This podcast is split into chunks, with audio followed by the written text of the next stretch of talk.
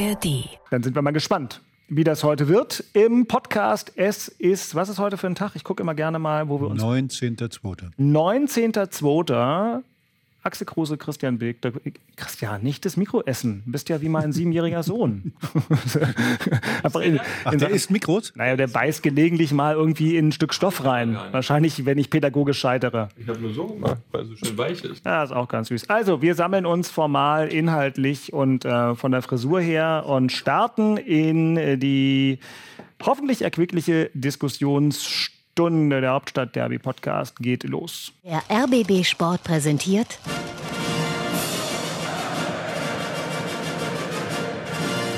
Christian Beek und Axel Kruse in Hauptstadtderby, der Union und Hertha Podcast. Mit freundlicher Unterstützung von RBB24 Inforadio. Wir hoffen mal, dass die schöne Anfangsmusik bei euch zu Hause äh, gut hörbar durchgelaufen ist. Bei uns im Studio ist heute steht irgend so ein, weiß nicht, ein Stück Staub, öffentlich-rechtlicher Staub auf der Leitung. Wir hören immer nur die Hälfte von dem, was aus den Lautsprechern kommt. Aber nach mehr als 165 Folgen wissen wir, wie die Musik klingt. Und damit herzlich willkommen zur heiteren Diskussionsrunde. In einer ganz besonderen Gemengelage begrüßen wir uns hier heute Morgen feierlich im Rundfunk Berlin-Brandenburg. Beide Mannschaften gewinnen und zwar zum zweiten Mal hintereinander. Ich war zu faul, es durchzugoogeln, wann wir das hatten, aber dass wir also eine Vier-Siege-Konstellation innerhalb von acht Tagen hatten, ganz Kann ich selten. mich nicht erinnern. Ganz selten. Also wir hatten schon mehr Sieger am Stück. Aber Ja. In, in, Im Verlauf dieses Podcasts, für diejenigen, die gerade jetzt erst mit dabei sind, ähm, wir machen das aber jetzt wir hier hatten auch schon Schlimmeres. Ihr hattet auch schon Schlimmeres, gerade auswärts, kommen wir gleich drauf. Äh, Wie, wie oft habt ihr auswärts nicht gewonnen jetzt? Äh, Viel zu lange. Also ich habe nur gelesen, zehnmal kein Tor geschossen auswärts, Ja. oder? Oh Gott. Seit August hat äh, der erste FC Union zum ersten Mal wieder auswärts gewonnen. In herrlicher Manier. Ich habe gesehen, ich, ich, ich verschicke ja inzwischen ganz gern so GIFs. Und ich habe Christian Beek am Samstag aus dem Inforadiostudio ein GIF vom aktuellen Papst geschickt, wo er so freundlich, freundlich grüßt. Da war es wieder. Hä? Da war's wieder. Das Weihwasser auf dem Fußballplatz. Nur fünf Punkte bis Europa. Hä? Das Jetzt geht's los. sind Ich Ansagen. sag's dir. Ja, komm, super. Fünf Punkte bis Europa ist eigentlich auch ein guter Name für die Folge. Mal gucken, was dabei äh, hängen bleiben wird. Wir haben natürlich auch ganz viel Post gekriegt. Hauptstadtderby online.de nach der letzten Folge, nach der vorletzten, wo es so sehr viel natürlich um Unterbrechungen und um die Investorensituation ging. Ihr könnt uns immer gerne schreiben. Ich versuche tatsächlich selbst alle Mails zu beantworten. Gelingt meistens, aber nicht immer, aber stets bemüht. Trotzdem, jetzt geht es erstmal um Fußball, haben wir ja gesagt. Äh, was war? Fünf Punkte bis Europa? Ja, Fünf Punkte bis Europa. Fünfter. Rückrundentabelle. Ich weiß gar nicht, was los ist. Ja, nicht reinquatschen. Nachspiel. Da war wieder ein Geräusch, was wir wieder im Studio nicht gehört haben. Aber äh, jetzt wird es gleich besonders herausfordernd, weil wir jetzt im Studio vielleicht die Collage des großartigen Unionsieges in, ich muss immer aufpassen, Heidenheim und Hoffenheim. Dass sie das nicht verwechseln. Hopfenheim. Mhm. Heidenheim ist mir sympathisch und Hoffenheim ist auch da. Also, aber Heidenheim finde ich eigentlich ganz cool. Hoffenheim brauche ich auch nach all den Jahren nicht dringend. Union hat da gespielt und ihr werdet das jetzt alle gut hören können und wir vielleicht auch. Im RBB 24 Inforadio klang das so. Jetzt die Möglichkeit für Hollerbach an den Pfosten in der 18. Minute. Erste Torchance für den ersten FC Union. Aber die Angriffsaktion der Unioner und das Tor, das 1 zu 0, das 1 zu 0 für den ersten FC Union oder doch nicht?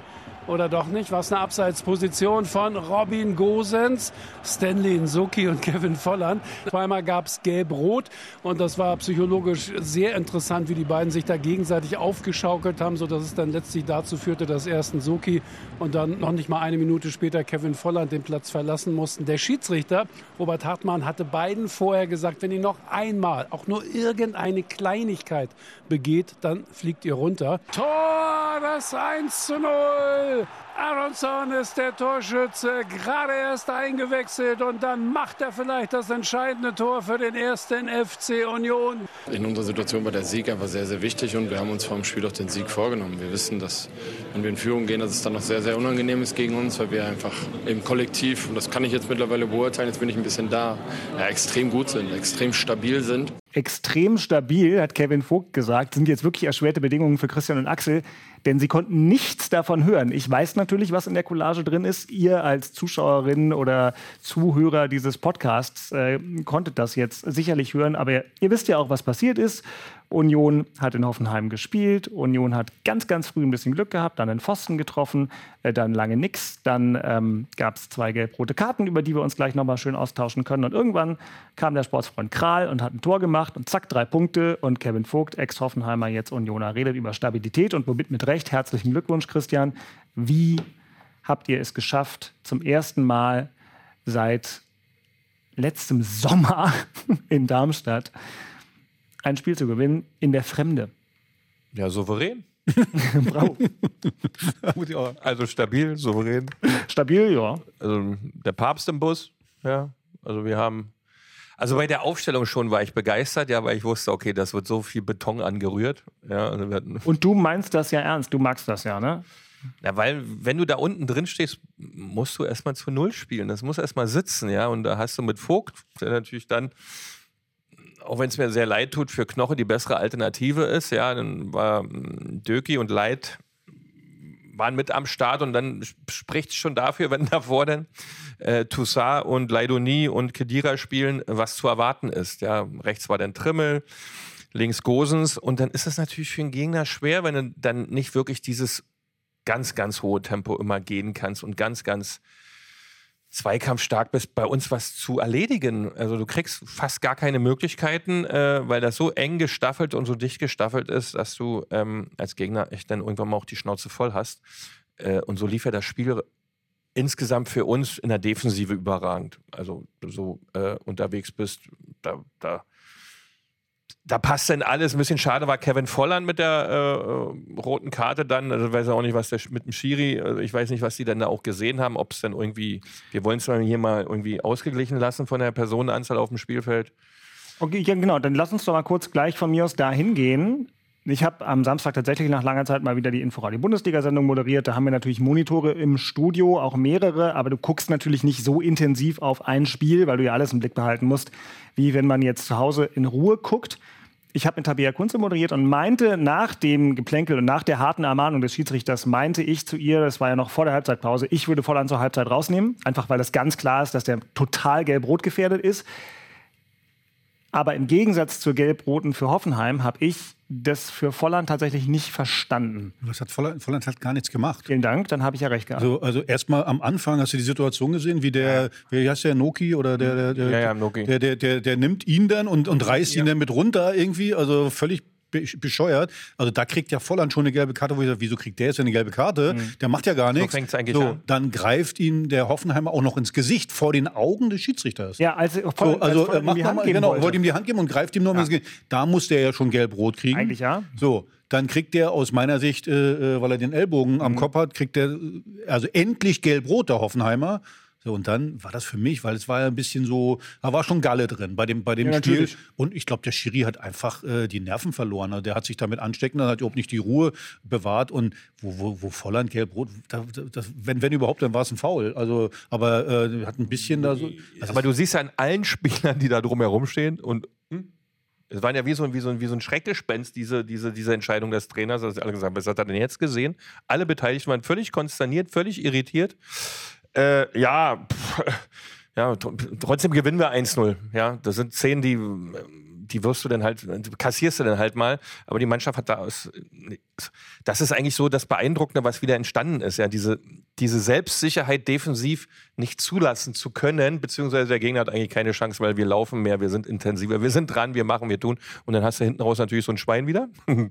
äh, und dann bist du Rückrundenfünfter, hast du noch fünf Punkte bis Europa und acht Punkte nach unten. Also ich läufst natürlich ein bisschen lächeln. Also äh, aber wie du gesagt hast, ne? Das ist, also das, das, das, das, das ekelhafte Spiel ist wieder da. Ja, absolut. Und du musst ja auch mal sagen, selbst beim, beim Siegtor kurz zuvor machst du natürlich auch Druck auf den, Ja, auf den, auf den Gegner. läuferisch auch auf der Höhe bis zum Schluss. äh, erkämpfst denn, das ist ja wichtig, dass du mal an der Mittellinie den Ball erkämpfst. Nicht, dass die, dass die lange Bälle spielen, dass, dass du dich dann durchspielen musst. Nee, du musst ja an der Ich habe Stelle. übrigens gerade Quatsch erzählt. Entschuldigung, Entschuldigung. Ne? Den Druck, also Kral macht den Druck jetzt. Ich habe Kral, und Aronson schießt das ich hab Tor. Kral und Aronson verwechselt. Genau, bei Kral nämlich, Kral macht den Druck. Der gewinnt Genau. den Ball, super. Genau. Und Aronson macht den vorne rein. Ja. Sorry, du. Das sind ja immer, das sind ja immer die Ballklauer. Ich nenne die ja Ballklauer. Ja, ja. Ja, so, und dann super. bist du vorne dabei. So, und dann hast du eine Kontersituation, der Gegner ist ungeordnet und dann äh, machst du das Tor, macht der Aronson ganz, ganz Ja. ordentlich. Ich meine, der kann auch mal ein Tor schießen, weil ich glaube, Guter Moment für ein erstes Tor. äh, ja, ein sehr gut, ja, vor allem ist ein wichtiges Tor. Ja, das ich. Also dir, wenn du- 85. Wenn du 5-0 zurückliegst und machst das Erstes 5-1, Tor interessiert keinen. Für Union. Also, ja. Absolut. Der. Also, ähm, und da muss man jetzt auch mal, ähm, man hat ja auch am Bielitzer festgehalten. Ja, man hat ja vor vier, fünf Wochen war ja auch eine Situation, wo wo er eigentlich gehen muss. Ja, der Verein hat sich dafür entschieden, dass er bleibt. Ergebnis ist, wie gesagt, ich habe schon erwähnt, fünf Punkte bis Europa, acht, Klasse, acht bis zum Klassenerhalt. Äh, war bisher alles richtig. Defensiv top, gibt's nichts. Äh, ich finde, dass auch die Spiele, die kommen werden, die Mannschaften, die zu uns kommen werden, die werden das mitbekommen und der Respekt wächst wieder. Die Leichtigkeit wächst wieder, Selbstvertrauen kommt zurück. Ja, wir haben keine Doppelbelastung mehr, wir können solide trainieren. Ähm, die Fitness hinten raus auch wieder da. Ja, wenn du so mal lochen kannst, dann auch so den Ball abfangen kannst, noch so ähm, immer wieder in die Spitze ziehen kannst, wenn du einen Ball hast, das ist auch wirklich top. Das Einzige, was jetzt noch kommen muss, dass unsere Neuverpflichtung für den Offensivbereich Vertesen oder wieder, dass da mal was zu sehen ist. Gut, die Vorlage zum Tor war von dem Vertessen, fand ich sehr gut. Ja, hat er gut gemacht. Gute aber- Bewegung, guter Ball. ja, Absolut. Ja, äh, aber wir haben ja noch eine Neuverpflichtung. Kevin kann jetzt nicht spielen. Äh, mal sehen, was er sich zum nächsten Spiel einfallen lässt, was da denn kommt. Ähm, ja, also ist wieder, also wir saßen hier vor, kann mich im November erinnern. Da war, äh, hatten wir, glaube ich, sechs Punkte und Bielitzer kam. Und keiner wusste, was jetzt passiert. Also daher, alles gut. Das, was du gesagt hast gerade, das Wichtige ist, dass die acht Punkte nach hinten. Ja, ja, Nach klar. vorne guckt da jetzt keiner, Ja, aber aber international. Fünf Aber es- Punkte bis Europa. Ja, ja, aber es, es spielt sich immer einfacher, Ja. wenn du auch mal ein, zwei Spiele, sag mal, nicht Wir gewinnst. kriegen Äh, halt hinten nichts mehr rein. Genau. Lässt Naja, wenig wenn- zu und das beruhigt das ganze Spiel. Ist immer das Gleiche. Das Beruhigung. beruhigt total das Spiel. Das merkst du in allen Aktionen. Das ist wesentlich selbstsicherer. Auch nach vorne hin wird das besser. Die Spielfortsetzung ist besser.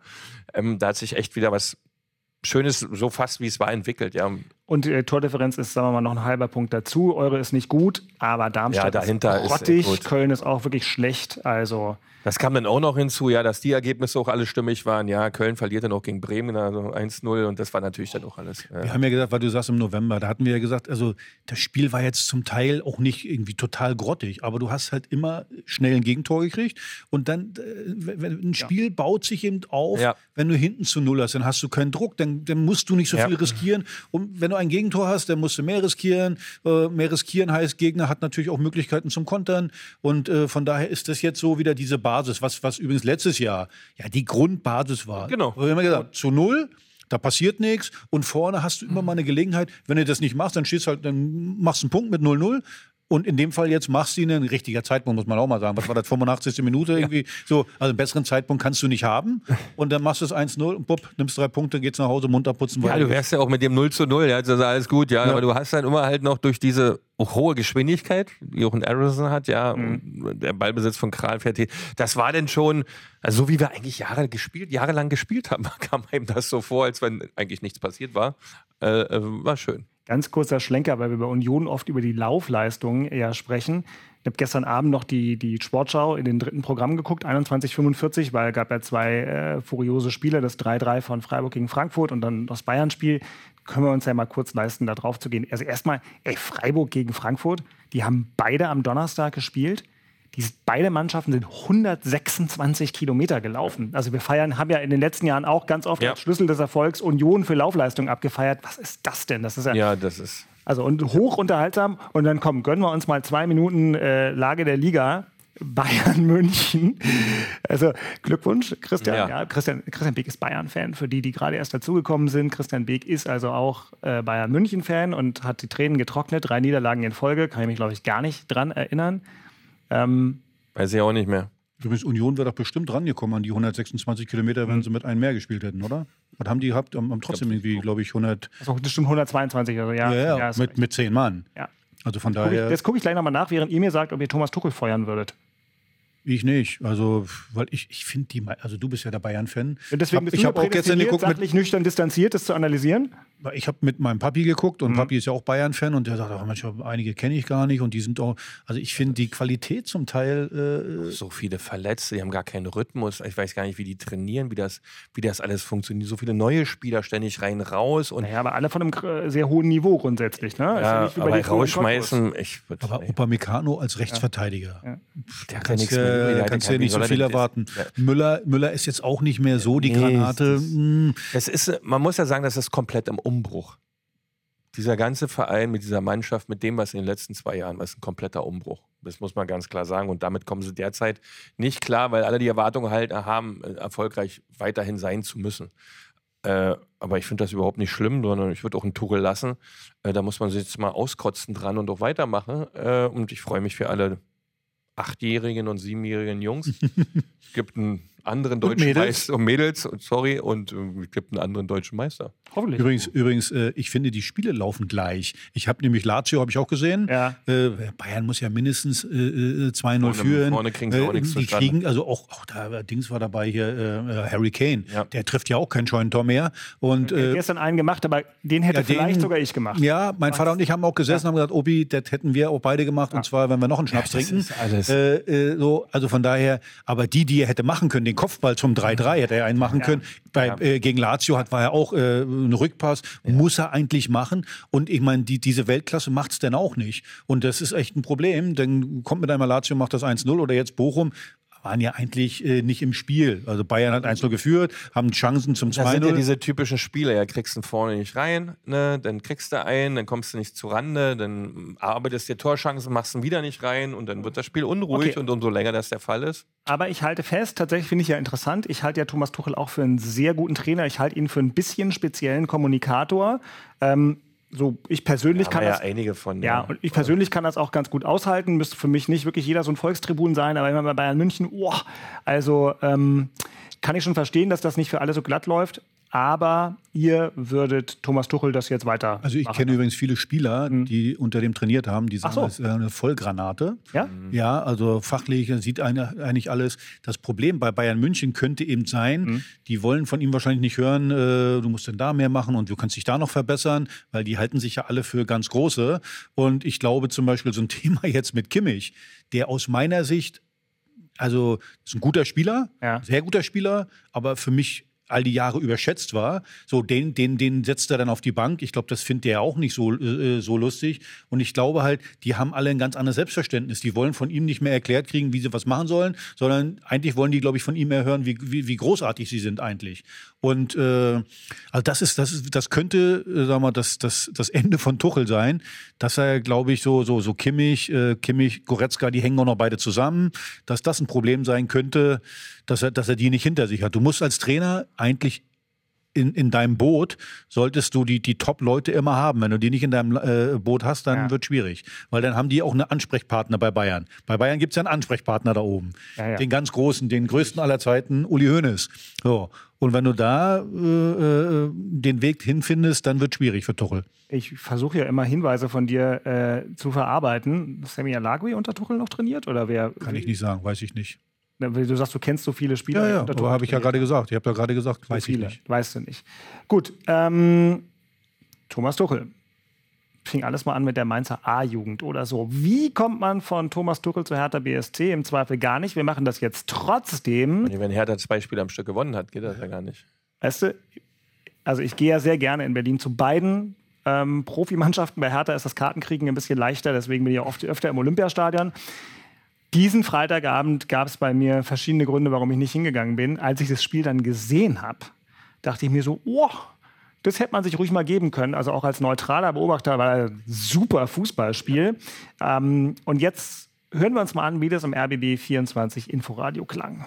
Also der erste FCM mit Al-Hankuri, der den Pass da in die Tiefe spielt. Der rutscht durch auf Schuler. Schuler schießt. Schuler Tor!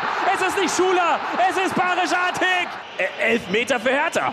Also Rese getroffen. Fabi Rese, drei, vier Schritte Anlauf. Tor! John Joe Kenny mit dem Lauf nach vorne wird gefoult. Und jetzt bin ich gespannt. Jetzt gibt's die rote Karte, glaube ich. Die hat nämlich der Schiedsrichter schon in der Hand. Torentfernung gleich nach halb rechts versetzt. Freistoß kommt ins Tor. ins Tor. Hertha BSC geht mit 2 zu 1 in Führung.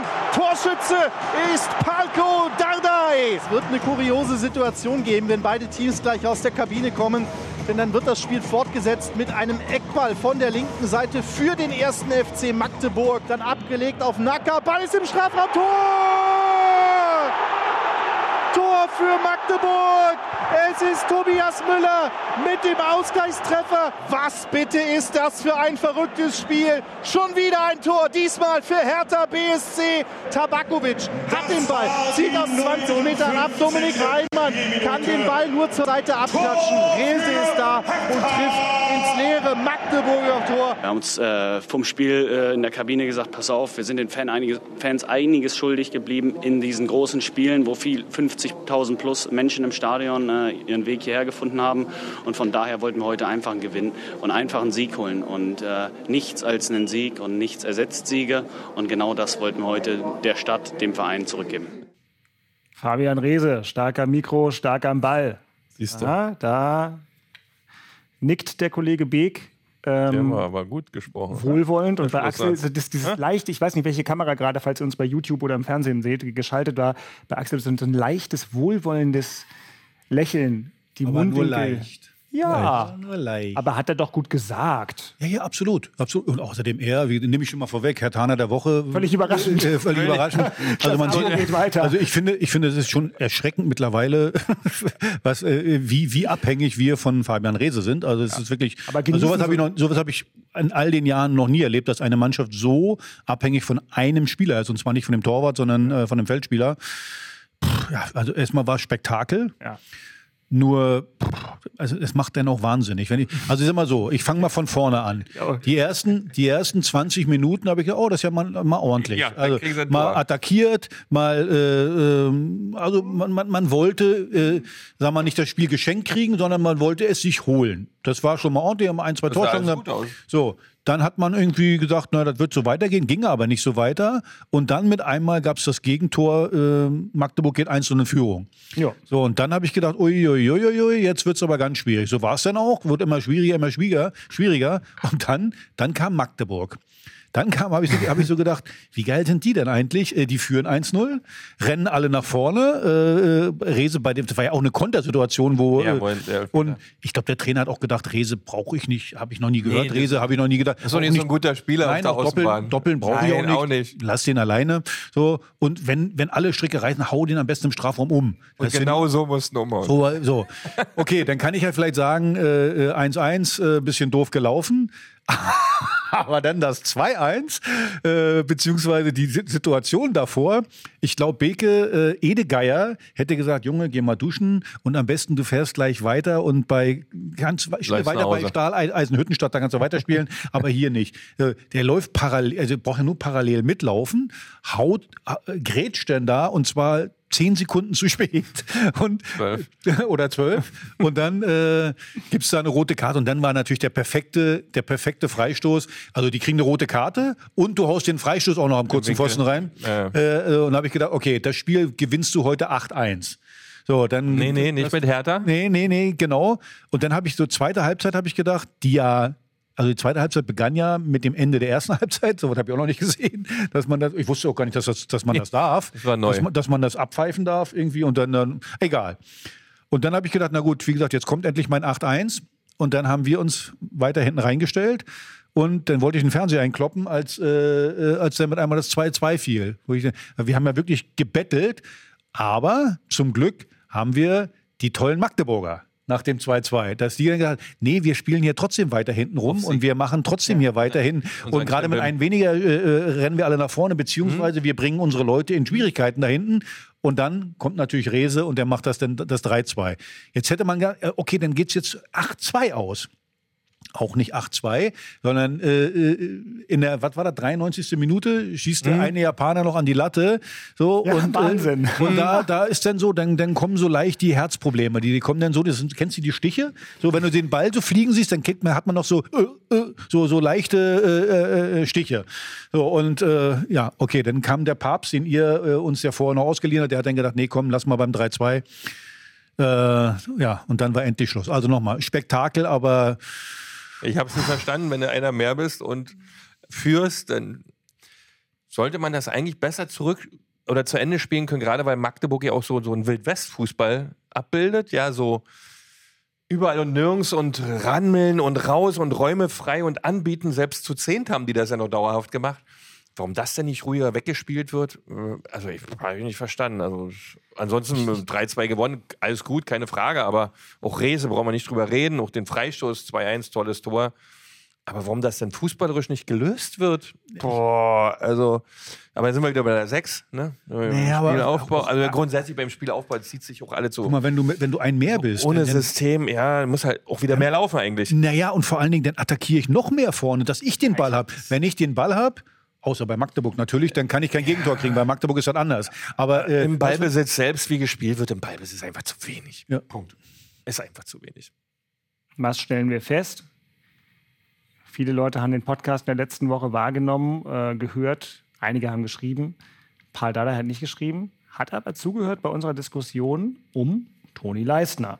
Ja, Axel und Christian haben letzte Woche respektvoll formuliert, dass Toni Leistner viele Qualitäten hat, aber für den Moment bei Hertha BSC vielleicht nicht zwingend erste Wahl in der Innenverteidigung ist. Und siehe, Paul hat auf seinen Kapitän verzichtet. Aber wir haben trotzdem zu Hause zwei Gegentore gekriegt und zwei Gegentore, die du so Das nicht ist immer unsortiert. Du hast Ja. immer Unruhe da hinten drin in dem Laden irgendwie. Ja, du hast dann zwei junge Leute da hinten mit, äh, mit Marton und äh, Clemens. Äh, kannst Passiert du, dir das sicherlich? Kannst du machen. Also ich sag mal so, ich bin jetzt nicht unbedingt äh, der Meinung, dass es jetzt nur an denen lag. Wie gesagt, äh, gerade auch den, den Schluss, du bist einer mehr und ziehst dich so weit zurück hinten, dann kommen da lange Bälle und diese kleinen wuseligen Spieler von Magdeburg. Also haltet dir doch mal vom Tor weg. Und wie gesagt, nochmal, du bist einer mehr, dann kannst du mit drei Leuten vorne, du kannst eins gegen eins angreifen und bist immer noch hinten einer mehr. Also es ist so ein Organisationsthema, wie du spielst in solchen Situationen. Die Frage ist, ist es vermittelt und setzen die Jungs es nicht auf den Platz um? Weil das kannst du ja coachen, sowas. Das musst du ja coachen, so eine Situation. glaub, Gerade das- bei jungen Leuten, ja. Das ist Paul sein Spiel, Aber das glaube ist ich. auch nichts Äh, Schwieriges, ja. Jetzt muss man ja fairer halber sagen, wenn die Jungs, die haben ja ein paar Ballgewinne gehabt und die, diese Kontersituation, was war ja Vogelwild.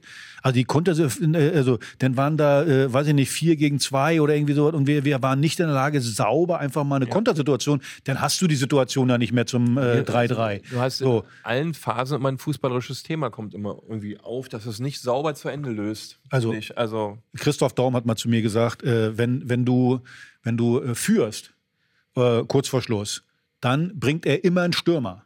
Immer. Weil er sagt, äh, äh, du hast hinten, wenn du dich zurückziehst, dann kommen die langen Ja, Bälle, ja dann fällt immer mal einer runter oder du haust ihn selber rein, sondern dann musst du vorne also den Ball vom Tor weghalten. Deswegen wechselt er immer noch einen Stürmer ein, um dann, und gerade wenn du einer mehr bist, sowieso, du Ja, ja. darfst den Gegner doch gar nicht die Gelegenheit geben, äh, äh, in die Nähe des Strafraums zu kommen.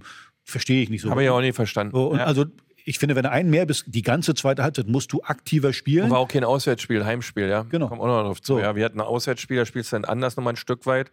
Aber diese, du hast halt wenig Stabilität fußballerisch. Das, ich, Aber nochmal, sechs Aber Punkte bis zum gut. Aufstieg. Sechs Punkte bis zum Aufstieg. Na, wenn komm du, mal, ja, ja, du redest über Europa. Aber da ist ja. Relegation. Aber ich wollte eigentlich bei dir, Christian, ähm, noch Ja. über was äh, anderes reden. Du hast das schon angetextet. Das Thema in Köpenick. Ist nämlich für mich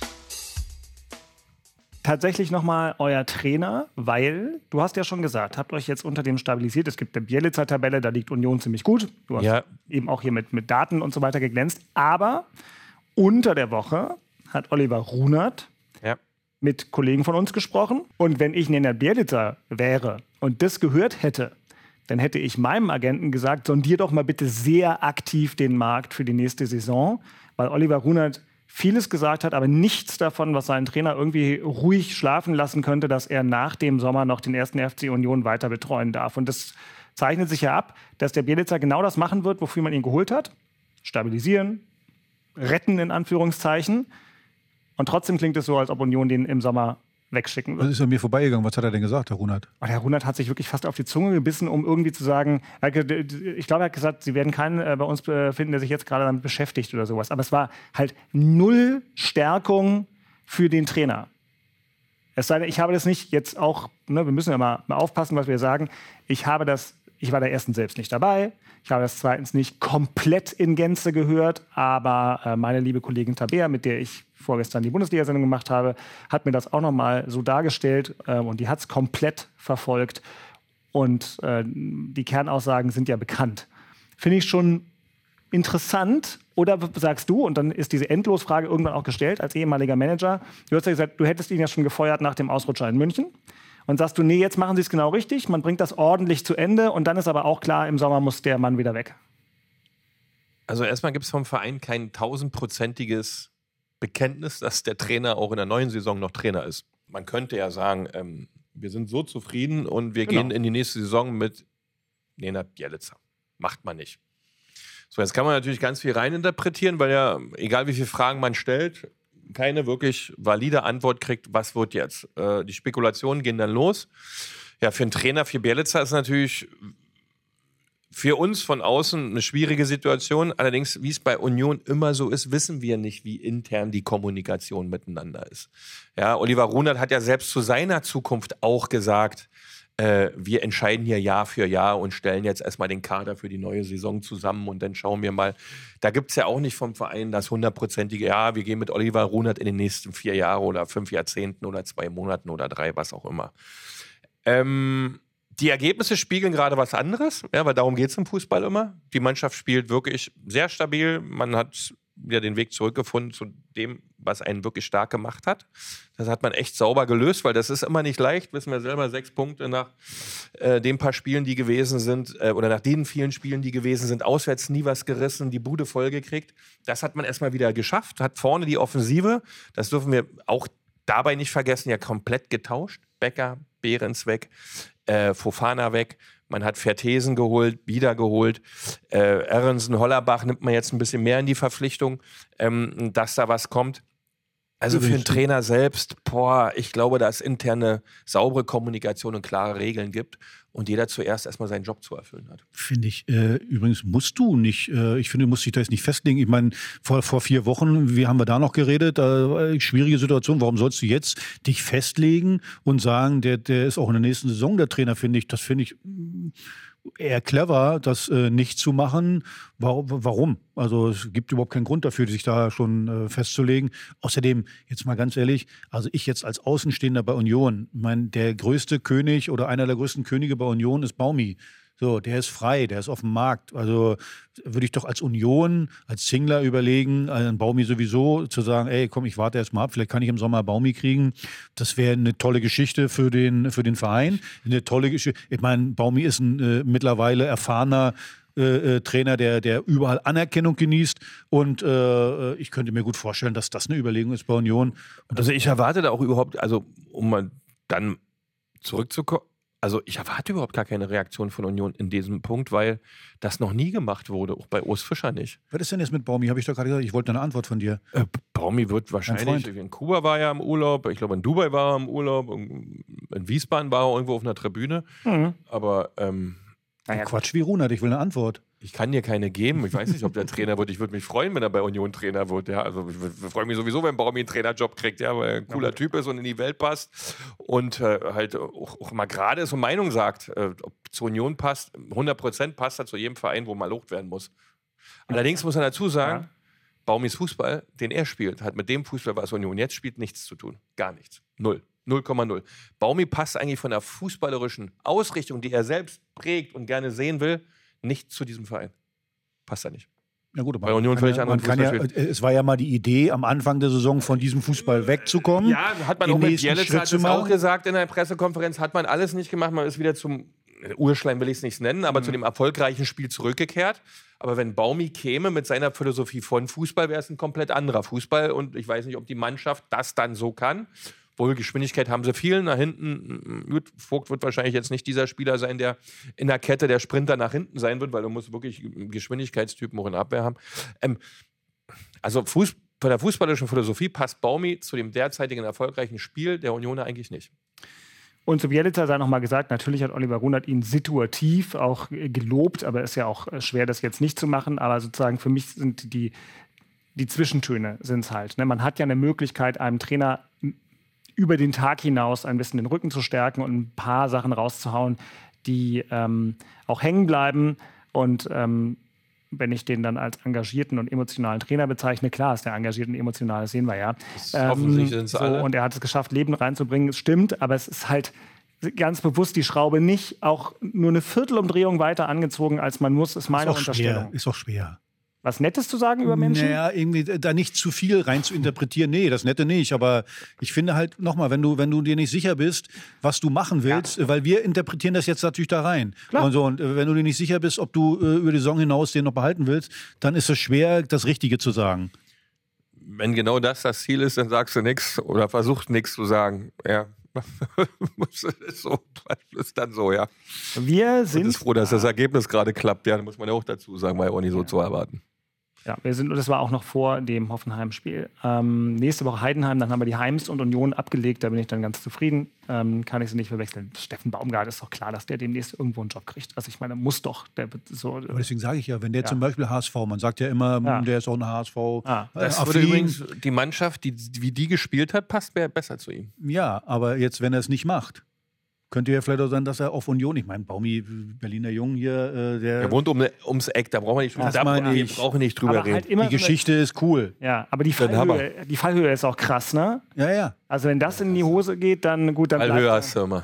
Ja gut, die Fallhöhe ist aber besonders. Wenn ich so eine Vereinsikone bin, ähm, Ja, aber das So kannst du nicht denken, finde ich. Also das Fußball ist, ist auch viel, viel Emotion, Leidenschaft, das, ist völlig- Gefühl völlig und dann fällst du halt. Ja. Dann, aber in dem Moment, ja, fällst du halt, fertig. Man stehst dann irgendwann wieder auf, machst wieder was Neues. Es ist gut, äh, was Neues ist auch die Frage, die wir uns jetzt gleich noch stellen dürfen. Das Thema in Charlottenburg. Mir wurde aufgetragen, Axel, äh, dich nochmal zu fragen.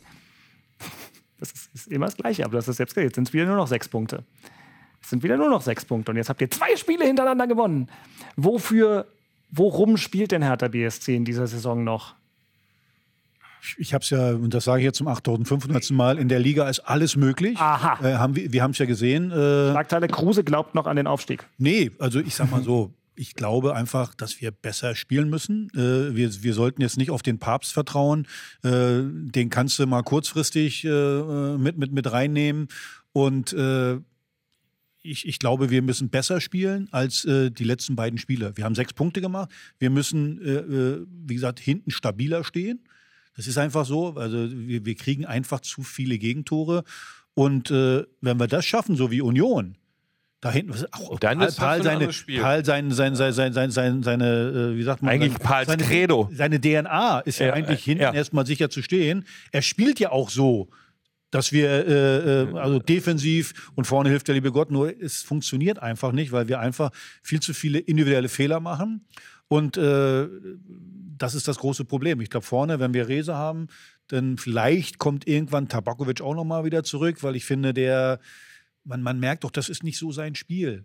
So, weil er muss immer weit nach hinten kommen, die Bälle sichern. er ist ja ein Boxspieler, der Äh, genau, braucht, er der braucht zu Bälle, Bälle. Bälle, genau, der hat zu wenig Bälle bekommen. Der Weg ist ja, wenn du an der Mittellinie erst angreifst.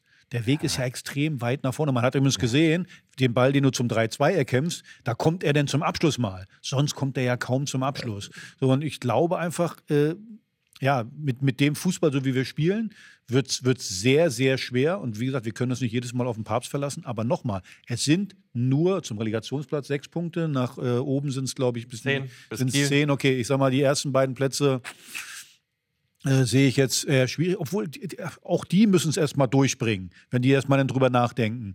So, und wenn man mal guckt, Kiel, Kiel hat ja keine besseren Spieler als wir. Aber So, die, liefern, die, aber, liefern aber in, in einer höheren Regelmäßigkeit einfach ab. absolut, ja. Und deswegen, sei- das Die sind könnten- halt konstant da mit ihrer das- Qualität, ne? Das ist einfach so. Ja, und das finde ich, müssen wir auf den Platz kriegen, dass wir mit der Qualität, äh, die wir zum Teil haben, wie gesagt, wir müssen natürlich auch ein bisschen Glück haben, dass, äh, Das so. dass, dass Rese sich nicht schon wieder verletzt und all, dass du dann vielleicht, äh, ja, also ich sag mal, unentschieden, glaube ich, sollten wir jetzt nicht mehr, auf unentschieden spielen, sollten wir jetzt nicht mehr immer gucken, dass, dass du Ja, Dreier du hast das machst. Du erstmal nach unten weggelassen, ja, das war ja auch noch eine Chance, die da war vor den Genau. Spielen, die du jetzt gewonnen hast, dass es nochmal ein bisschen weiter runtergehen könnte.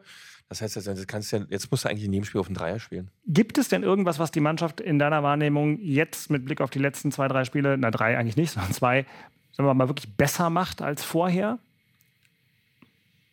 Ich kann verstehen, wenn du sagst, eigentlich nicht. Ja, Rese ist fitter. Ich wollte gerade sagen, der Unterschied ist, dass Rese da Der ist. ist, der ist mehr Rese ist da, der macht entweder ein Tor. Ich meine, darf man nicht vergessen, dass den Elfmeter, jetzt sagt man ja Elfmeter, nee, der hat den aber auch selber rausgeholt. Ja, genau. So, und von daher, ich sag, der einzige Unterschied äh, ist Rese. Also wir, Der spielt weiß ja fitter nicht- als in den ersten Spielen, und wo er da dann reinkam oder im ersten Spiel. Das ist dann, das ist der Unterschied. Das, das geht mal schnell, wenn du so eine Spielerpersönlichkeiten, Fähigkeiten auf dem Platz dann bekommst, die du vorher nicht hast, dann ist es ein anderer Fußball. Ja, ich ertappe mich ja auch noch dabei. Ich sehe, dass dann Hertha gewinnt, oh, zwei Spiele hintereinander, guck mal, und das geht so schnell, aber dann denke ich mir, okay, aber wenn du mit zu zehn gegen Magde also gegen zehn Magdeburger spielst und am Ende hauchdünn und glücklich gewinnst, so steigst du nicht auf. ich, also das ist so, wie du sagst. Ich, ich, ich versuche mich mal in die Perspektive von Paul zu versetzen. So, also Paul ist ja kein Dummkopf, der, äh, der guckt ja, mit welcher taktischen Marschroute habe ich den größtmöglichen Erfolg. Ich könnte mir vorstellen, dass er zum Beispiel sagt, mit äh, Herrn Buchalakis, äh, wie gesagt, äh, Buslinie 5, äh, etwas langsam. Guter Spieler, also, der, also vom, von der Technik her, aber viel zu langsam äh, und alles. Dass, wenn du mit dem natürlich vorne attackierst und bietest dem Gegner Räume, dass das dann schwierig ist.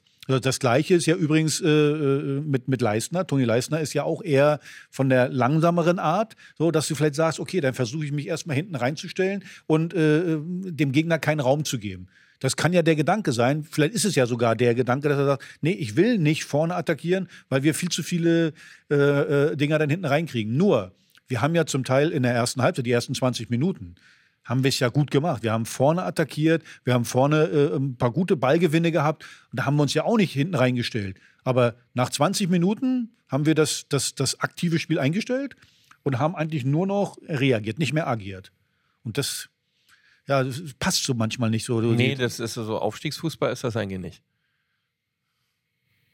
Ist es nicht.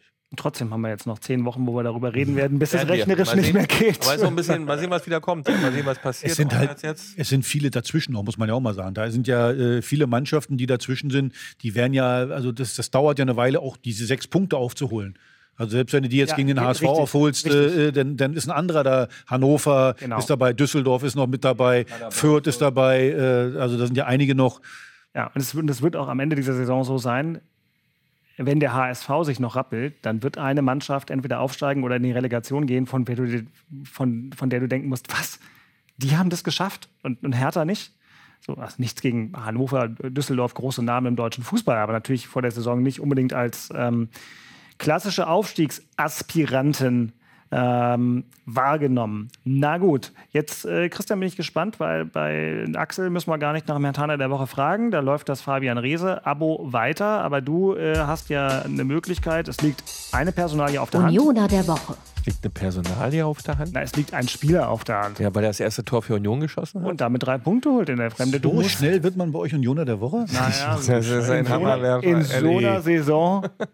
Sag mir was Besseres. Du Also hast wir haben ja Woche lange wirklich, ja, ich habe auch, ich hab auch überlegt, Defensive, da müsstest ja, also du hast jetzt nicht den einen herausragenden wie in der letzten Woche.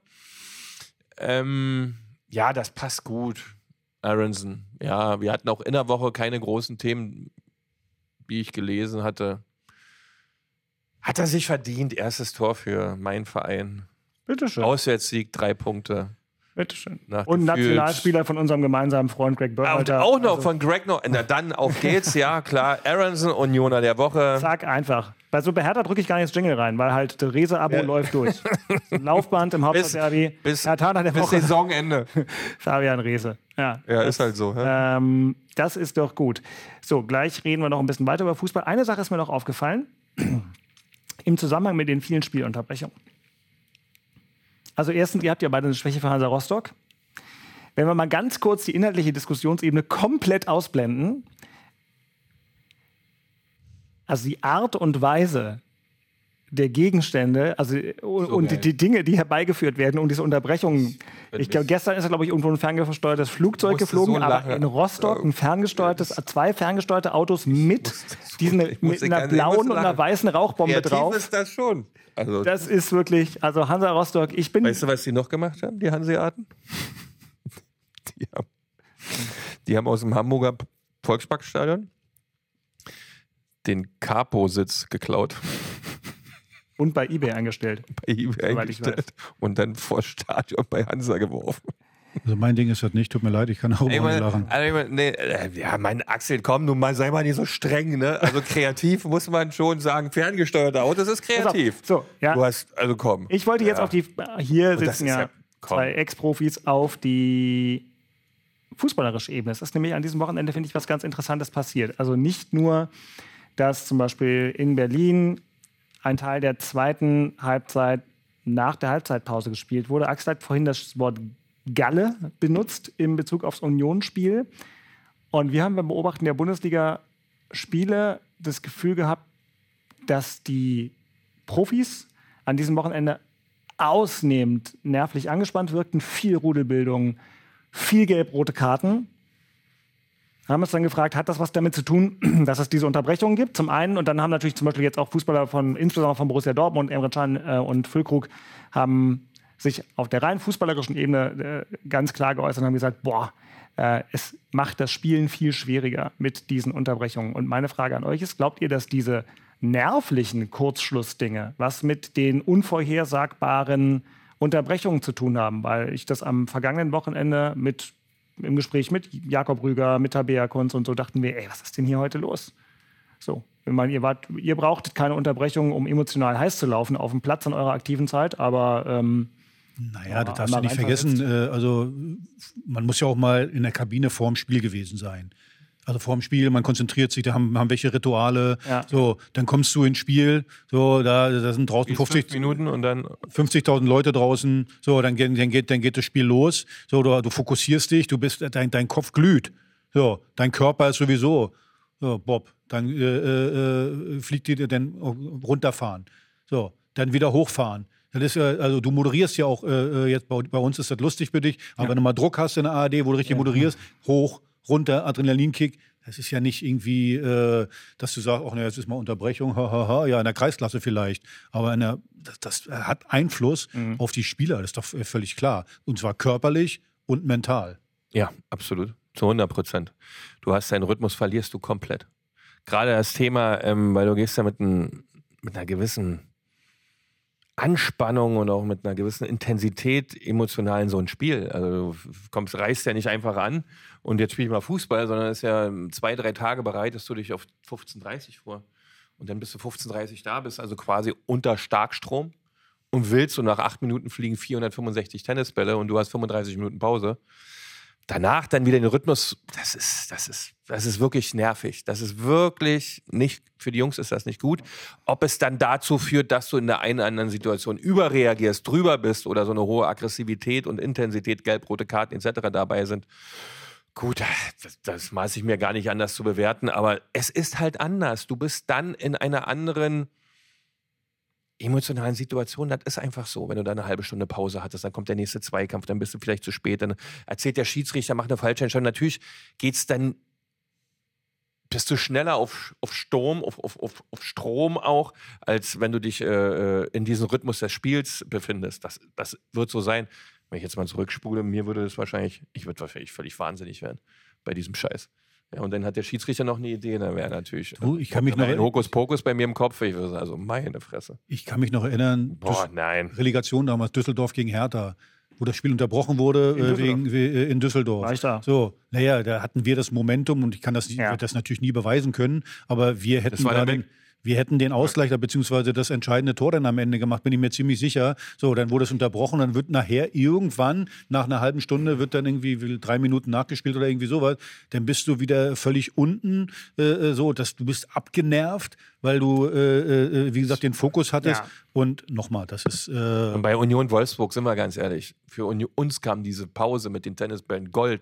Das war Gold wert. du gestern Weil die Wolfsburger waren so im Lauf, ja, also diese, und hat es völlig aus dem Rhythmus gehackt. Ja, die und gestern bei äh, Bayern äh, in Bochum war es auch so. Ich meine, die Bayern haben Probleme und, und äh, ja, aber es kommt dann nicht gut. erschwerend, für, wenn so eine Genau. Themen noch oben drauf kommen, ja, dann Ja, ist die Gemengelage zu ja, du groß. hast einfach nochmal eine, sozusagen wie, eine, wie eine, eine Coaching oder sonst was Pause. Also ähm, und den Bochumern hat das gestern Ja, du fängst das jetzt- war dann Pass ja auf, auch- ich habe ja. ich hab, ich hab noch was von Alex Zorniger, habe ich mir extra raus. ja, ja, der war ja, der ich finde ja. es mhm. unsäglich, Ja. wenn immer wieder angedeutet wird, dass die Fans das Herz des Spiels sind.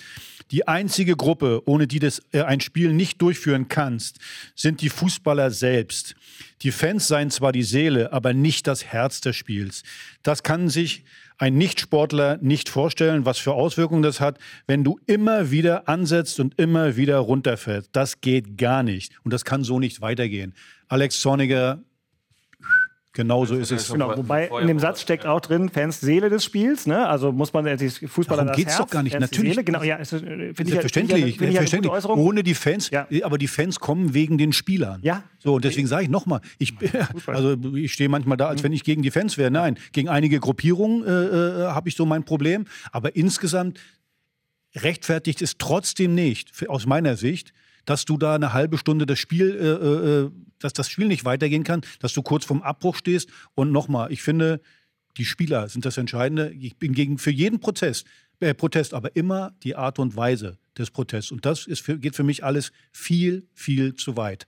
Mein Eindruck ist jedenfalls, dass das jetzt eine neue Dynamik gibt, weil ich glaube, dass sozusagen bei den direkt Betroffenen, äh, Spielern und Trainern, ähm, die in unterschiedlichen Tiefegraden und Schattierungen auch äh, zum Teil eine, äh, glaube ich, glaubwürdige Sympathie mit einigen ähm, Fananliegen oder Fragen äußern. Trotzdem dass bei denen sich jetzt äh, eine Dynamik breit macht, die sagt, wir wollen unser Spiel spielen und spielen können. Und ich glaube, das letzte Wochenende hat schon gezeigt, dass äh, die Proteste an der Stelle wirklich einen direkten Einfluss aufs Spiel nehmen. Und das ist natürlich nicht wirklich ähm, im Sinne des Fußballs. Wo wir gerade dabei sind, noch ganz kurz. Wir haben wirklich viel Post gekriegt von euch. Axel hat auch viele Nachrichten so gekriegt auf, auf seinen ähm, Wegen, wo es nochmal um die Diskussion äh, der letzten Woche und der letzten zwei Wochen ging. Ähm, ich wurde am Mittwoch gebeten, in den Tagesthemen dazu ein Meinungsstück abzugeben. Habe ich auch gemacht. Kann euch sagen, ich persönlich ähm, bin ganz klar der Auffassung, dass man äh, tatsächlich nochmal abstimmen sollte, weil ich glaube, dass das anders nicht funktionieren wird und weil ich glaube, dass Herr Kind, den habe ich da nicht benannt, äh, sich nicht so verhalten hat, wie er das hätte machen müssen vom Mandat von Hannover 96. Ähm, was hat sich noch bewegt in der letzten Woche. Es gibt eine Studie, ich werde mal versuchen, die in den Show Notes, also in dem Begleittext zu diesem Podcast zu verlinken. Ähm, die ist gut gemacht, ist wissenschaftlich sauber unter allen Fußballinteressierten und ein Thema bei uns in dieser Diskussion, nicht nur bei uns, überall ist ja immer, wer sind die Fans und für wen reden die? Diese Frage haben wir in unterschiedlichen Schattierungen hier diskutiert. In der Studie ist gut abgebildet, dass es eine Mehrheit der deutschen Fußballinteressierten gibt, die einem Investoreneinstieg skeptisch gegenüberstehen. Sicherlich nicht in der Vehemenz, wie manche äh, Mitglieder der Gruppen in der Kurve und so weiter. Und auch über die Form der Proteste gibt es eine Diskussion. Ich will nur versuchen, das einmal hier ein bisschen allgemeiner aufzuholen und abzubinden, weil das ja bei uns auch immer ein Thema war. Christian Axel und ich haben vor der Sendung, vor der Aufzeichnung heute auch noch mal ein bisschen diskutiert. Ähm, kann das noch kurz, glaube ich, so zusammenfassen. Christian hat schon letzte Woche gesagt, du würdest das auch noch mal abstimmen lassen, damit das irgendwie weitergeht. So habe ich dich letzte Woche verstanden. Na, wir sind ja in den Konfliktstufen unterwegs. Und dann äh, müssen wir darauf achten, dass wir uns noch einigen können. Weil wenn wir das nicht mehr können, dann haben wir alle nichts mehr vom Spiel, äh, weil dann passiert, was logisch war, dass das jetzt kommt, dass die Jungs jetzt sich anfangen, also die Spieler selbst und die Trainer. Äh, Zorniger hat ja schon vor im vorigen Spieltag damit begonnen, äh, dass die wirklichen Protagonisten anfangen zu sagen, ey, hört mal auf mit dem Scheiß, ich will hier mein Fußballspiel spielen, dafür sind wir hier alle angetreten, klärt das endlich. Das ist ja so, Genau. wir sind so in 6, 7 Stufe etwa. Wenn wir auf 8, 9 laufen, äh, wird's doof. Weil dann hat gar keiner Lust mehr zu diesem Spiel zu erscheinen. Und das, glaube ich, ist nicht Sinn der Sache. Also man sollte hier schleunigst eine Lösung finden, ob das rechtlich, gesetzlich legitimierte oder nicht legitimierte Entscheidungen waren oder die erste Abstimmung, die zweite Abstimmung oder wie wir, wie wir ja auch mitbekommen, dass wir grundsätzlich ja von den Protesten keine Ahnung haben. Mal haben wir sie, mal sind wir Experten, mal sind wir wieder keine Experten. So läuft es heute in der Gesellschaft halt. Was auch nicht schlimm ist, aber wir müssen eine Lösung herbringen, dass hier wieder Ruhe einkehrt und wir uns mit Fußball beschäftigen können. Äh, bin ja schon froh, dass heute bei der Sendung, wir haben 52 Minuten, reden da jetzt erst 1,30 drüber. Äh, aber da muss eine Lösung her. Es kann nicht so bleiben, weil ansonsten wird's doof. Genau, und jetzt hat es eben deswegen, ich habe es auch heute relativ bewusst ans Ende gestellt, aber es, es gehört ja dazu, es hat ja jetzt auch einen Einfluss einfach auf das klar, Spiel. Beschäftigt ich ja auch jeden, ja. frage mich ja auch, wie das dann nächste Woche weitergehen soll. Heute Abend wird das auch noch mal bei Hart aber fair diskutiert. Letzte Woche war es bei Lanz, also es ist jetzt mitten in der Gesellschaft im, im Diskurs angekommen. Ähm, was wird's also Axel, du hast ja deine Haltung hier schon mehrfach klar gemacht, aber sozusagen von meiner Seite aus nur noch eine Frage äh, an dich. Was, welchen Weg würdest du denn verfolgen? Ganz offen gefragt. Also du würdest einfach sagen, nee, ich will es ja gar nicht in den Mund legen. Was wären jetzt dein Ansatz für die nächsten Schritte? Oder wenn du in der DFL wärst oder so, wie, wie würdest du auf die aktuelle Situation reagieren? Also wenn ich, wenn ich erstmal mir das angucke, die DFL hat ein Gesprächsangebot gemacht. Mhm. Das wurde einfach abgelehnt, weil man gesagt hat, nee, wir wollen erstmal Angebot. Also wir wollen wahrscheinlich erstmal irgendwie, dass, äh, dass wir neu abstimmen oder irgendwie sowas. Ich habe mit, ich, mein Demokratieverständnis ist ein anderes. So. Ich kann nicht sagen, ach, ein Gespräch mache ich erst dann, aber, aber erst, wenn du sagst, ich krieg ab morgen 5000 Euro für die Sendung. So, und so, so lange äh, spucke ich hier immer auf den Tisch. So, und boykottiere die Sendung. Ich habe ein anderes Demokratieverständnis. Ich, ich sage es noch einmal, es gab eine Abstimmung, die war geheim. Ob man das jetzt gut findet oder nicht, darum geht es gar nicht. Äh, da saßen und, und wer hat diese Abstimmung, dass die geheim ist, wer hat das gemacht? Waren wir beide das oder wer war das? Da haben 36 Vereine gesessen. Und mir ist nicht bekannt, dass einer von diesen Vereinen den Finger gehoben hat und gesagt hat, Entschuldigung, ich möchte, dass offen abgestimmt wird. So, und deswegen stelle ich das jetzt hier zur Diskussion. Kein einziger hat das getan. So. Und dann ist eine Abstimmung zustande gekommen, wo suggeriert wird, dass Martin Kind nicht so abgestimmt hat, wie der Verein das gerne hätte. Das wissen wir aber nicht, weil es war eine geheime Abstimmung. Und Martin Kind hat, sagt von sich aus, ich habe, ich, ich weiß nur, wie ich abgestimmt habe. So. Und jetzt, deswegen hat ja auch kein Verein bisher rechtlich dagegen ist dagegen vorgegangen, hat da Einspruch gegen eingelegt, weil das eine rechtlich saubere Diskussion ist. Der erste jetzt könnte man jetzt, jetzt könnte man ne? aus meiner Sicht jetzt geschrieben an die DFL und sich dafür ausgesprochen. Aber es ist, sie haben aber nicht sind nicht rechtlich dagegen Nein, vorgegangen richtig. bisher. Sie ja. haben ihre Bedenken zu, ja. aber sie sind rechtlich gegen diese Abstimmung nicht vorgegangen. Jetzt könnte man ja äh, für mich ist erstmal wichtig, wenn wir beide ein Problem haben, dann reden wir miteinander. So. Und wenn du sagst, mit dir rede ich nicht, bevor du nicht. Äh, ja, das ist ja albern, das ist ja Kindergarten. Ja, aber ist aber so. Aber genauso ist es passiert. So, und dann kann ich sagen, okay, also es wäre jetzt meine Lösung, ja. Äh, die wir, so, wo man einfach sagt, okay, äh, wir machen den Deal fest, weil bisher ist es ja so, dass die äh, Geschäftsführung der DFL kann diesen Deal abschließen. Richtig. So. Können Sie rechtlich machen. Könnten Sie ein Votum haben, was Sie dazu genau, legitimiert. Aber jetzt könnte ich ja sagen, okay, wir machen erstmal eine Gesprächsrunde und äh, alle 36 Vereine müssen nochmal über das Ergebnis dieses Investorendeals abstimmen. So, das ist dann eine neue Abstimmung, wo es direkt um diesen Investorendeal geht. Aus meiner Sicht würde ich den äh, die Mehrheit, also keine zwei Drittel. Ich meine, wir reden hier übrigens darum, die, die andere Abstimmung, da ging es um eine Zweidrittelmehrheit. Es ja. würde man so sagen, es ist keine Mehrheit, es ist keine Zweidrittelmehrheit. Aber egal. Und über diesen Vertrag mit, weiß ich, wer da jetzt alles noch im, ist ja, glaube ich, nur noch ein, so, CVC, über CVC, diesen Vertrag stimmen wir nochmal neu ab. Das ist eine neue Bewertung der Situation. So, man entbindet die, äh, äh, äh, die Geschäftsführer von dieser Entscheidung und dann muss ich die Entscheidung tragen. Das Problem wird nur sein, wenn es dann wieder die Entscheidung gibt, dass man für diesen Investor ist, so, dann gibt es die Diskussion noch wieder. Dann gibt es die Diskussion. Also nochmal, hm? sprechen, immer mit, miteinander sprechen und äh, äh, äh, aber trotzdem sein, die Meinung des Gegenübers auch zu akzeptieren. So. Und ich glaube, ganz viel, und du hast gerade die Studie gesagt, ganz viel ist das Problem, dass die Fakten nicht auf dem Tisch liegen wofür soll das Geld verwendet werden, was kriegen die eigentlich, was machen die eigentlich. Da wird, ich habe ja die Interviews jetzt auch schon mal vorgelesen, äh, also ich glaube letzte Woche von Kreisel, mein Gefühl, ist immer Gefühlssachen. Lass uns bitte bei den Fakten bleiben. Und wenn im Vertrag ganz klar drinsteht, es gibt keine, ich möchte auch kein Spiel in Saudi-Arabien, bloß mal nebenbei. Ich möchte äh, auch nicht, dass äh, Geld aus Saudi-Arabien bei uns hier drin ist. Also das bloß mal nebenbei. So, also dass da ganz klar geprüft wird, oder drin steht, was sind die Regeln, was darf der Investor und was darf er nicht, dann ist das doch für mich völlig in Ordnung bei der ganzen Geschichte. Genau, und der, ein Unterschied, aber den haben wir auch die letzten äh, zwei Sendungen schon äh, manifestiert, ist natürlich, dass du sozusagen in deiner Grunddisposition dem glaubst oder dem vertraust, was dort in den Verträgen steht, den roten Linien. Die DFL hat ja sogar gesagt, der in, potenzielle Investor Blackstone ist deswegen auch ausgestiegen, weil sie sich diesen roten Linien nicht fügen wollen. Und die aktive Fanszene sagt, wenn wir dem Abstimmungsprozess nicht vertrauen können, dann können wir auch den roten Linien nicht ähm, vertrauen. Das sind die beiden gegensätzlichen Seiten. Ich würde es hier bewenden lassen, damit wir noch in der Zeit bleiben. Ich wollte jetzt einfach nur gerne tatsächlich hören, was du als sonst nächste Schritte vorschlägst. Ich würde ja sagen, die sollen noch mal im Grundsatz abstimmen, aber da müssen wir ja nicht einer Meinung sein.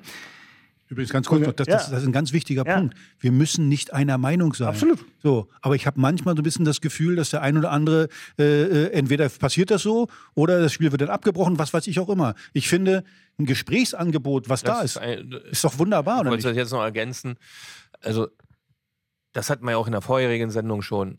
Wer ist denn dann wirklich dann der Ansprechpartner? Mit wem setzt sich denn die DFL wirklich auseinander und klärt diese Themen, die du alle richtigerweise aus meiner Sicht ges gesagt hast, die ja geklärt werden müssen und die notwendige Transparenz auch benötigen? Wer ist es denn jetzt wirklich von der Fanszene, der das dann mit allen anderen Millionen, die ich ja gehört habe, die man ja betreut und vertritt, ähm, die dann daraufhin auf, aus Grundlage dieses Gesprächs, was das dann, dass das, das dann stattgefunden hat, wo dann sagen, alle darunter, die Millionen von Fußballfans, die man da vertreten hat in diesem Gespräch, sind dann beruhigt, wenn diese zwei Leute, die von den Millionen von Fußballfans legitimiert wurden, dorthin zu gehen und mit der D Wer ist denn eigentlich der Ansprechpartner? Wer ist es denn? Gut, aber es gibt ja, es gibt ja, es gibt ja bundesweit und regional äh, sozusagen Über, Überbauorganisationen aus der Fanszene und dass die natürlich am Ende nicht nach einem Verfahren wie der Deutsche Bundestag zusammengestellt sind, sondern dass da Vertreter aus der aktiven Fanszene kommen. was Axel ja Ja, richtigerweise mit, sagt. mit irgendeinem musst du doch reden. Dann- ja, denn, aber wer ist es denn jetzt nun? Ne, aber es gibt doch, es gibt doch Fanbündnisse in Deutschland. Dann nimmst du dir halt jemanden. Wichtig ist doch erstmal, finde ich ja auch, wichtig ist doch, dass geredet wird. Du kannst auch nicht, du kannst auch nicht, nicht reden, weil du sagst, na, ob ihr zwei Hanseln jetzt die richtigen seid, die Frage wird man nie. Die musst du aber doch, 100% die musst du aber beantworten, weil ansonsten sitzt der nur noch am Tisch. Weil Ja, wenn die zwei Hanseln die falschen waren, dann kommen die nächsten zwei Hanseln und Ja, sagen, nee, ich da eigentlich. musst- oder aber ich glaube, wer dass- ist es dann dann? Ich glaube, dass das geht, dass sich die aktive Fanszene äh, bundesweit auf Menschen einigt, die deren Interessen im Grundsatz ganz gut vertreten. Das halte ich zumindest für möglich, zumindest für so einen Dialog. Ja. Bin ich Also, ganz ehrlich das jetzt, ist- ja. das hätte schon längst stattfinden müssen. Was jetzt stattfinden muss, ich muss es machen, muss hier schon wieder in der Fernsehfassung schneiden, ist Vorspiel. das Vorspiel. Wir haben nichts Falsches sagen jetzt. Union gegen Heidenheim. Gegen Heidenheim. Nicht leicht. Aber der Vorteil ist vielleicht, dass ihr wisst, dass es nicht leicht ist. Naja, Heidenheim vor Ja, gute sechs. Monaten hätten wir völlig anders drüber geredet. Ja, ne? Heidenheim, wirklich überragend. Das muss man, kann man ja nicht hoch genug Die sind nah anerkennen. an Europa übrigens. Aber Wir haben vor Leverkusen achtmal hintereinander nicht verloren. Ganz äh, genau. so sie- äh, wirklich auch gegen Leverkusen. Äh, also das top. Also da kann man Trainer Schmidt überragend. Ich finde das gigantisch, was sie da abliefern. Das äh, macht doch so viel Spaß. Da Beste auf der linken Seite, Kleindienst vorne, alter Cottbusser. Ähm, Habe ich damals noch im Männerbereich geholt. Äh, also cool, also Oh. wirklich ähm, war, war eine, wirklich guter Junge, dass der so einen Weg gemacht hat. Respekt über Freiburg dahin. Cool. Ähm, und ganz schwieriges Spiel. Ja, allerdings auch wieder für Heidenheim ganz schwierig, gegen uns ein Tor zu schießen. Und deswegen müssen wir wieder, und das werden wir auch mit Sicherheit tun, auf unsere Chance lauern. Mal sehen, was er vorne macht.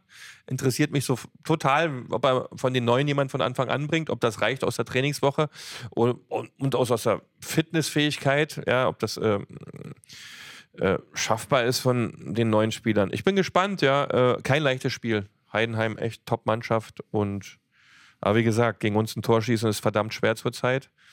Äh, und fünf Punkte bis Europa, ne? Also das ist schon mal.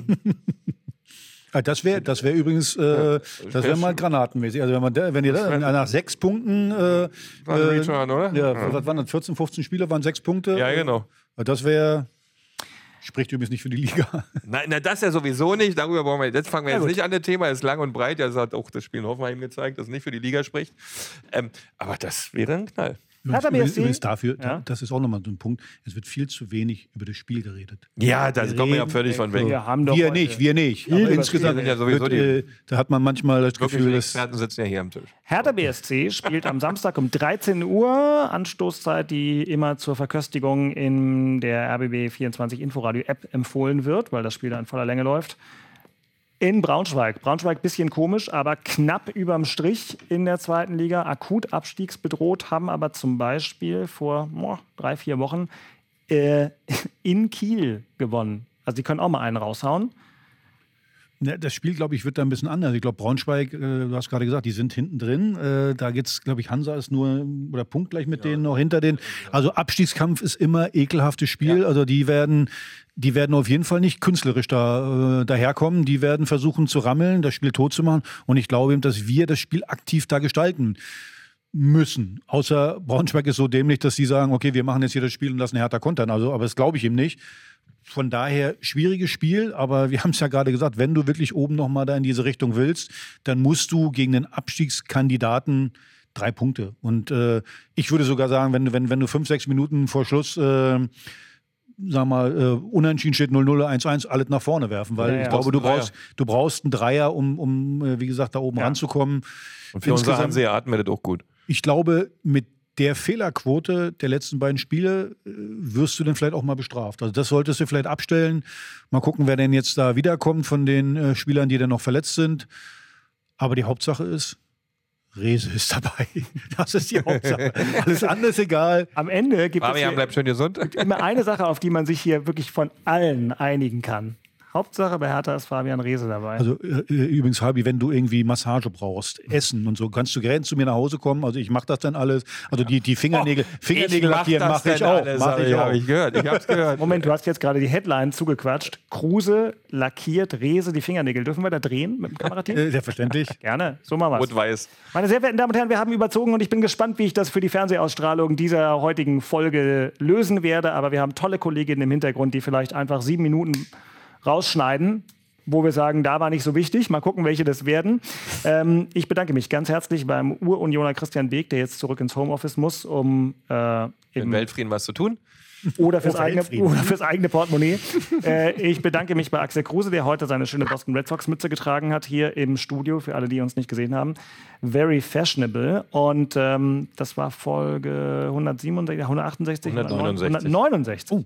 Folge 169. Jubiläum nächste Woche. Naja, komm mal, 175. Hm. Wer ist ein Jubiläum? Ja, 170 Eis gibt es gibt's wieder 175. Okay. Eis? Naja, Eis. Wäre schon, äh, Sommer ist noch nicht. Aber ihr hattet heute Frühlingstee. Das war geschmackvoll. Siehst du? Also Hast du den selber gemacht? Nein. Nein, wollte ich gerade sagen, der hat so gut geschmeckt. Toll. Den kannst du nicht gemacht Ganz haben. Ganz gesund, toll. Wir schweifen ab. Es war schön mit euch. Wir hören und sehen uns nächste Woche. Ciao, ciao, tschüss. Haut rein, ihr Säcke. Das waren Christian Beek und Axel Kruse in Hauptstadtderby der Union und Hertha Podcast. Eine Produktion vom RBB Sport. Keine Folge mehr verpassen mit einem Abo in der ARD Audiothek. Jetzt auch als Video auf rbb24.de und bei YouTube.